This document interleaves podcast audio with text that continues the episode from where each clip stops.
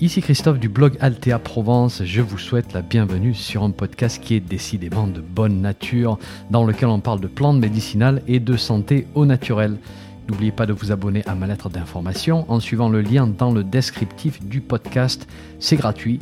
Chaque semaine, je vous envoie des informations utiles et pratiques sur les plantes et la santé. Et puis au passage, vous allez recevoir un petit PDF cadeau sur la confection de produits maison à base de plantes. Allez, si vous êtes prêts, on démarre. 3, 2, 1, c'est parti. Bonjour, aujourd'hui j'aimerais vous parler de 5 objets que j'ai achetés en fait les, les 10 dernières années et qui m'ont rendu le plus service dans ma pratique de l'herboristerie. Alors déjà, qu'est-ce qui m'a pris de vous parler de ce sujet? Pourquoi est-ce que je vous laisse entrevoir le monde mystérieux qui règne dans mes placards les plus obscurs? Ben en fait, je suis constamment en train de réfléchir à de nouveaux sujets, de nouveaux formats. C'est vrai que parfois je fais des, sujets un petit peu lourds. Je vous dresse des profils de plantes qui sont un petit peu longs. Je vous fais pas mal réfléchir. Donc là, on va essayer de faire un format un petit peu plus léger. Donc c'est parti pour les 5 objets. Le premier objet m'a coûté la somme dérisoire de 15 euros et il remplace très souvent un autre objet qui est très performant et qui m'a coûté dans les 500 euros. Si je me souviens bien, ça fait quand même pas mal d'années que je l'ai. Alors, on ne rigole pas, s'il vous plaît, et on attend que j'explique avant de faire des commentaires. C'est un presse-purée Ikea et il me sert à presser le marc des plantes lorsque je fais mes teintures. je vous explique. Lorsque vous faites une macération de plantes dans l'alcool, ce qu'on appelle une teinture, eh bien, une fois la macération on va filtrer ce beau liquide et au fond du bocal, il va vous rester bah, la plante hein, qui est imbibée d'alcool, c'est ce qu'on appelle le marc. Et dans ce marc, il y a encore du précieux liquide. Et ça serait vraiment un, gaspillage incroyable de composter ce marc sans le presser en fait pour en faire sortir tout le jus, toute la teinture qu'il contient. Et je ne sais pas si vous savez, mais il y a tout un art pour le pressage des teintures. Et la Lamborghini de la presse à teinture, c'est une presse hydraulique qui est construite avec un vérin, et je l'ai ici. C'est très puissant et on va vraiment drainer le marc de tout son liquide. On va presser en fait jusqu'à la ah, dernière goutte. Mais euh, comme vous le voyez, ça pèse une tonne comme appareil, c'est long à nettoyer. Et puis lorsqu'on fait de nombreuses macérations qui ne contiennent pas forcément beaucoup de liquide, ben, ça serait trop de travail de, de presser, de tout nettoyer, de presser la prochaine teinture, de nettoyer encore, etc., etc. Donc très souvent, je laisse la Lamborghini au garage et j'utilise la deux chevaux de la presse qui est la presse purée Ikea. Alors non, c'est pas puissant du tout. Et oui, il va rester encore du liquide dans le marc une fois que vous aurez pressé. Et oui, j'ai déjà aussi plié euh, plusieurs presses un jour où j'étais peut-être un petit peu excité ou un petit peu énervé. Mais dans l'ensemble, c'est super pratique, c'est rapide. Et puis, on peut laver ça en quelques secondes. Et puis, ça s'intègre euh, super bien dans mon processus de, de filtration. Parce que pour filtrer les teintures, je verse la teinture dans un filtre à café non blanchi que je place dans un entonnoir, lui-même placé sur un bocal. Et alors bien sûr tout ça je vous le montre en vidéo dans mon programme sur la fabrication de, produits à base de plantes. Mais une fois que, mon mar a fini de filtrer au travers du filtre à café, en, fait je récupère le filtre à café et je mets le filtre avec la plante dans ma presse purée, je presse, le tour est joué, c'est super rapide. Donc voilà, 15 euros, la 2 chevaux de la presse à teinture, j'adore et c'est pour ça que c'est mon premier objet sur ma liste. Ensuite, mon deuxième objet, vous l'avez remarqué il y a quelques années lorsque je filmais principalement dans ma cuisine, et vous m'avez dit c'est quoi cette tour en inox qui brille juste derrière avec un robinet? Et eh bien en fait c'est mon système de filtration d'eau. Alors pour vous les experts de la filtration d'eau et de l'osmose inverse et de la dynamisation des vortex, etc., etc. juste pour vous dire, la filtration de l'eau, c'est pas mon expertise. Voilà, c'est la vôtre et je vous la laisse volontiers. Alors bien sûr, c'est un sujet très important et j'ai fait mes recherches avant d'acheter mon système de filtration. Et ce qu'il me fallait, c'était quelque chose de léger et de portable. Parce que j'ai plusieurs endroits dans lesquels je fais mes préparations et donc je ne voulais pas quelque chose qui se branche sous un évier et après que je peux plus déplacer. Voilà. Alors après pas mal de recherches, j'ai opté pour la fontaine Berkey, c'est la marque Berkey. Euh, je voulais pas apporter parce que à l'heure actuelle elle est pleine d'eau elle pèse lourd donc je l'ai laissé euh, voilà à sa place. Et si vous regardez le site Berkey, vous verrez que plusieurs ONG comme euh, l'UNICEF, Médecins sans frontières, la Croix-Rouge utilisent le système Berkey dans de très nombreux pays pour traiter l'eau qui est non potable. alors est-ce que je suis allé valider toutes ces affirmations en toute franchise? Non, euh, La Fontaine a des performances qui ont l'air tout à fait satisfaisantes de mon point de vue, avec des taux de filtration qui tournent euh, entre 99% pour les contaminants radioactifs jusqu'à 99,999% de réduction pour tout ce qui est virus et bactéries avec entre ces deux chiffres, eh bien, euh, métaux lourds, pesticides, médicaments qui sont filtrés à 99,9%. Les résultats d'analyse peuvent être téléchargés sur leur site, ça me paraît bien sérieux, pratique. Donc euh, voilà. Euh, la fontaine contient deux gros filtres à charbon que j'ai déjà changé une fois euh, au, fil de... combien ça fait d'années que je l'ai Ça fait peut-être 5-6 ans que je l'ai. je pense que je l'ai changé, j'ai changé la première fois au bout de peut-être deux ans. Ce n'est pas si coûteux que ça, c'est très durable. Euh, chez moi, j'ai pas l'eau de la ville, hein, j'ai un forage et euh, j'habite dans une région qui utilise beaucoup de, pesticides et d'herbicides hein, pour les cultures. Donc les nappes phréatiques sont polluées, c'est pour ça que pour préparer mes infusions, pour diluer l'alcool de mes teintures, euh, pour mes sirops, etc., bah, je, je n'utilise pas l'eau du forage directement, ni pour boire d'ailleurs, je filtre. Alors parfois j'utilise de l'eau distillée, j'ai aussi un distillateur, mais dans l'ensemble, l'eau filtrée m'apporte un très bon compromis. Alors le prochain objet sur ma liste, euh, je l'utilise pour mes poudres de plantes.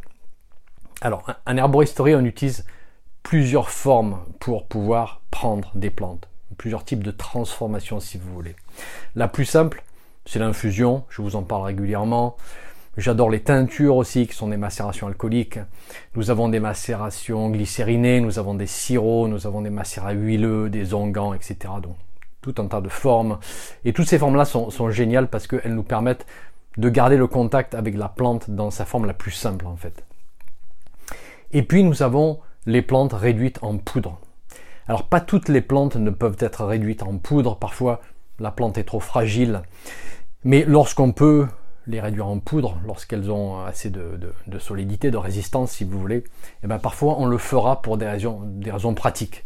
Ça peut faciliter les préparations, ça peut faciliter la prise. Par exemple pour les préparations, préparer une teinture à partir d'une poudre, c'est super facile parce que l'alcool va avoir une bonne prise hein, sur la poudre par rapport aux gros morceaux de plante.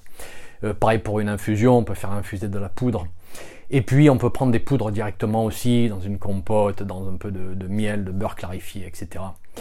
Euh, sachant que vous ne pourrez pas mâcher et digérer directement une racine de renouée du Japon par exemple. C'est beaucoup trop dur. Mais une fois qu'on l'a réduite en poudre, ben, tout à coup on a cassé tout l'aspect fibreux et le système digestif peut extraire les constituants de la plante d'une manière indirecte. Et puis parfois vous aurez à manipuler des poudres tout simplement parce que c'est la seule forme disponible de votre fournisseur et c'est en particulier le cas si vous utilisez les plantes de médecine chinoise ou ayurvédique. Une fois en poudre, parfois on voudra mettre la plante en gélule parce qu'il y a une problématique de goût. Alors oui, on peut prendre directement de la poudre de curcuma ou de gingembre ou de renouée du Japon, etc., etc., direct dans la bouche. Mais parfois, on se lasse très vite du goût. Euh, alors on va essayer par la suite de prendre la poudre dans du lait végétal avec du miel, etc. Mais j'ai travaillé avec des personnes qui ne supportent pas certains goûts. Voilà. Donc la gélule c'est pas mon choix numéro un, mais parfois on est amené chez soi à préparer des gélules. Alors on débute tous en général avec un petit gélulier qui fait du style 24 gélules. Voilà, c'est un petit appareil très compact. On peut faire des gélules très facilement avec à la maison. Et j'ai utilisé ce type d'appareil pendant des années. Et puis, il y a quelques années, j'ai acheté un gélulier qui fait 100 gélules à la fois. Voilà, il a, cette, taille-là. Il est, alors ça, c'est pas, c'est pas toutes les parties du gélulier. Hein. Euh, il est vraiment euh, très pratique. Je l'ai acheté sur un site qui s'appelle Capselvelt. je vous mettrai l'adresse dans l'article associé à cet épisode sur mon site. Alors je ne suis absolument pas sponsorisé par le site, je ne touche aucune commission. Euh, c'est un petit peu cher comme gélulier, c'est vrai, mais on peut produire à la maison une bonne réserve de gélules d'une manière relativement efficace. Alors il faut toujours de l'huile de coude. Hein, Pensez pas que c'est rapide non plus. Et comme je vous ai dit, cela ne remplacera jamais les formes ancestrales auxquelles nous sommes tellement attachés, nous les traditionalistes, hein, les infusions, différents types de macérats, etc.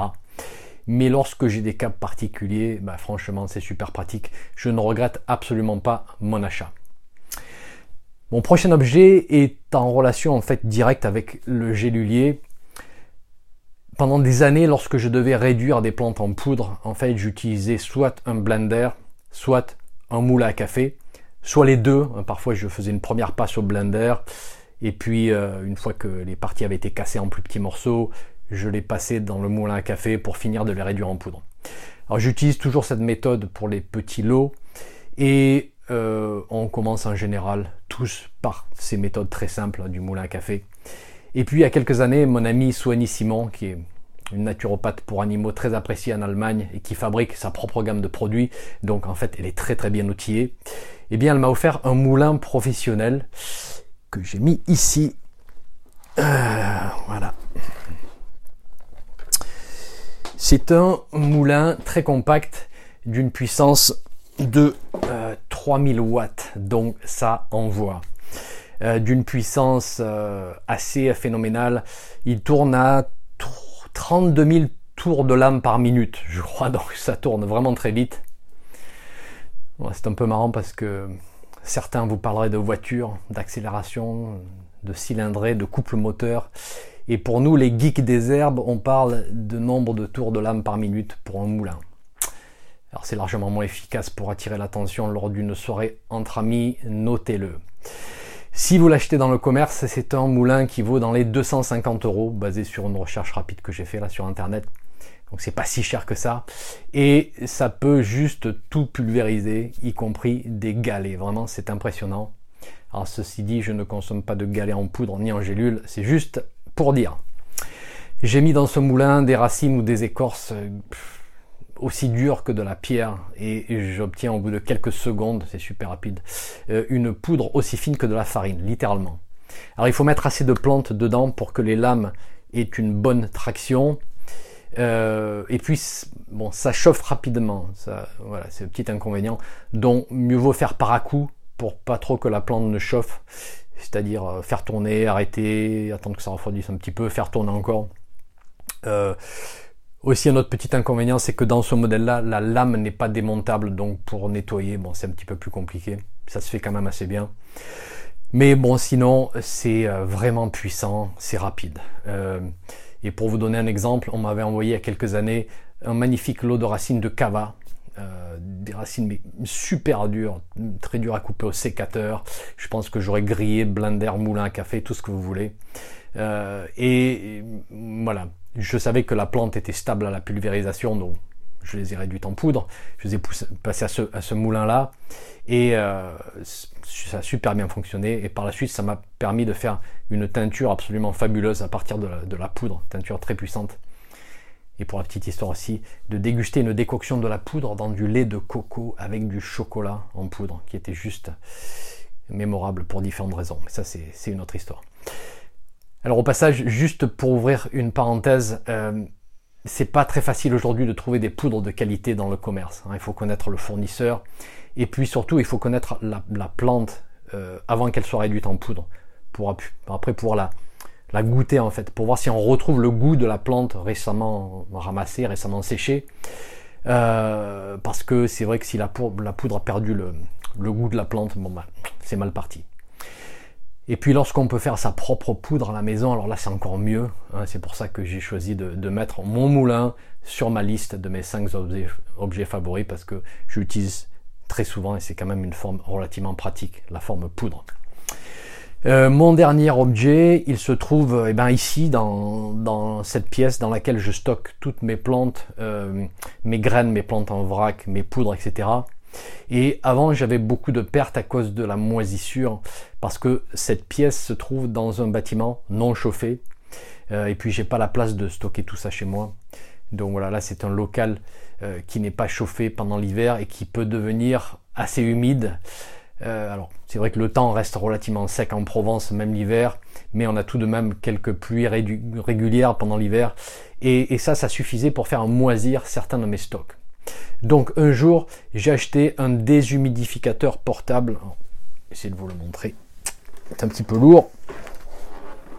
Il est ici, hein, il n'est pas très gros, sur roulette. Il a un réservoir dans lequel l'eau est récupérée et de temps en temps il faut venir vider le réservoir. On peut régler euh, sur euh, une intensité particulière qui va correspondre à un pourcentage particulier d'humidité de l'air. Et personnellement, je garde ma pièce en dessous de 55% d'humidité. J'ai noté que ça me permettait de, vraiment bien garder mes stocks.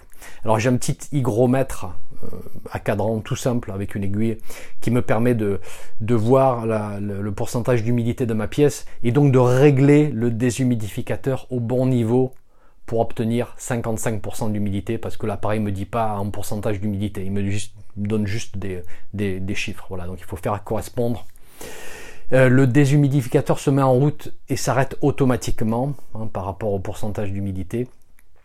Et ça ne m'a pas coûté très cher, hmm, si je me souviens bien, dans les 120 euros peut-être. Euh, d'un point de vue consommation, c'est du 280 watts.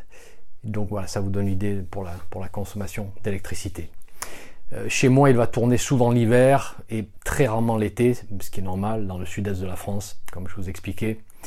Et depuis que j'ai cet appareil, j'ai beaucoup moins de pertes. Mes plantes vieillissent moins vite et donc je pense l'avoir largement amorti. Et eh bien voilà qui met fin à ma liste. Euh, comme vous le voyez, il n'y avait rien de compliqué dans ces objets-là. Il n'y avait rien de bien coûteux non plus. Et c'est vrai que personnellement, j'aime bien pouvoir fonctionner d'une manière optimale avec un petit budget parce que eh ben, ça ouvre la, la, pratique à beaucoup de personnes en fait. Et on voit que c'est pas un truc réservé aux professionnels ou au laboratoire.